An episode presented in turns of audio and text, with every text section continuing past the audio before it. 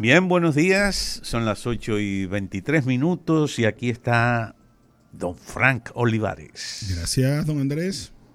Miren, hay un, un tema que es muy importante y que importante que haya salido en la prensa desde hace unos días, que es el asunto del reglamento de la ley 34-23 que establece un régimen de protección de los derechos de las personas con trastorno del espectro autista.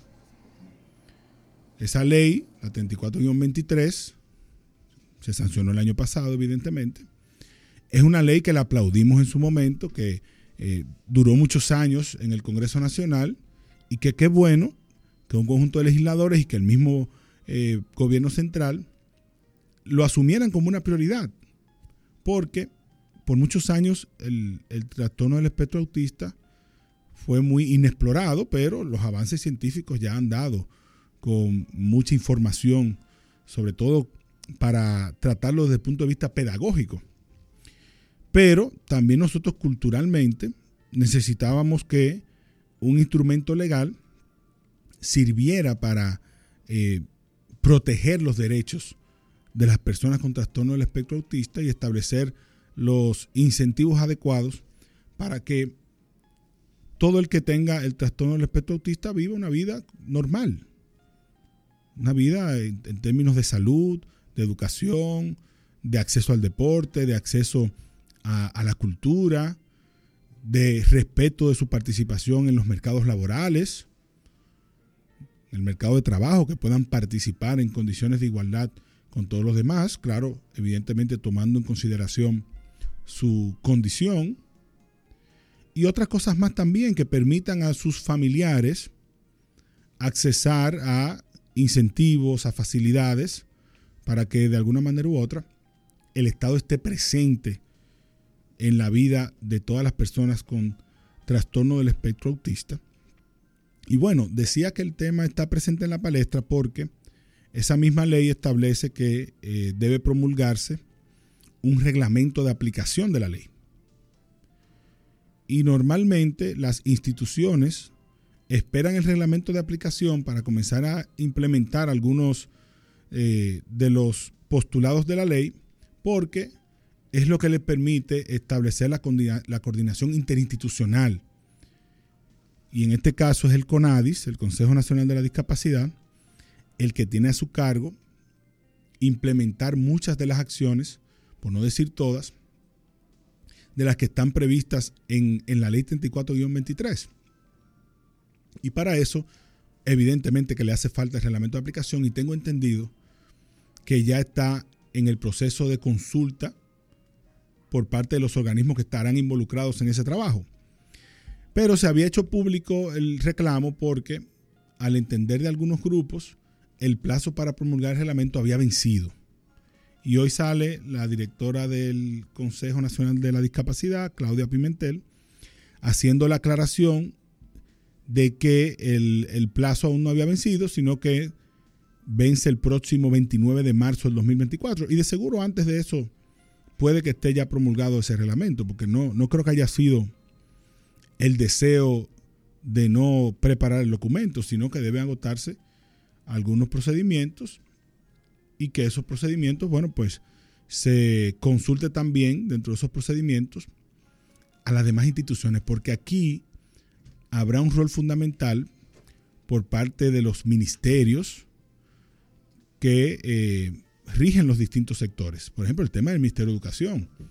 Le corresponderá al Ministerio de Educación, en, en el marco de esta ley, readecuar las estrategias pedagógicas para atender a las personas con trastorno del espectro autista, para que puedan estar incluidas en el sistema educativo de la manera adecuada. Pero también habrá que hacer adecuaciones físicas, adecuaciones del material y sobre todo, y lo más importante, la formación de los casi 100.000 profesores que tiene la República Dominicana. Los casi 100.000 maestros, de alguna manera u otra, tendrán que someterse a un conjunto de capacitaciones para hacer cumplir esta ley. Lo mismo pasará con el sistema de salud, que estamos hablando ahí de 35 o 40 mil servidores públicos que también tendrán que conocer esta legislación, conocer lo que establece y aplicarlo de la manera correcta. Solo por mencionar eh, dos de las que son, de las que tienen más volumen, porque la misma ley también establece medidas que deben tomar las instituciones del transporte público, el del Intrant, el Ministerio de Trabajo, las instituciones que tienen que ver con la alimentación escolar. Es decir, eh, es un trabajo bastante amplio. Y a pesar de que en su momento el presidente de la República, cuando promulgó la ley, dijo, habrá que hacer algunas modificaciones, porque él hizo la advertencia, él dijo, voy a promulgar esta ley, pero creo que debe hacer de más adelante someter algunas modificaciones, pero la voy a promulgar para que vayamos avanzando en el tema. Yo creo que hay cosas que quizás en el, en el marco del reglamento se pueden solucionar. Se pueden establecer las estrategias para eso, porque estamos hablando de que esta ley de inicio beneficiaría a más de 2.000 personas que ya el CONADIS tiene identificadas como personas diagnosticadas con trastorno del espectro autista.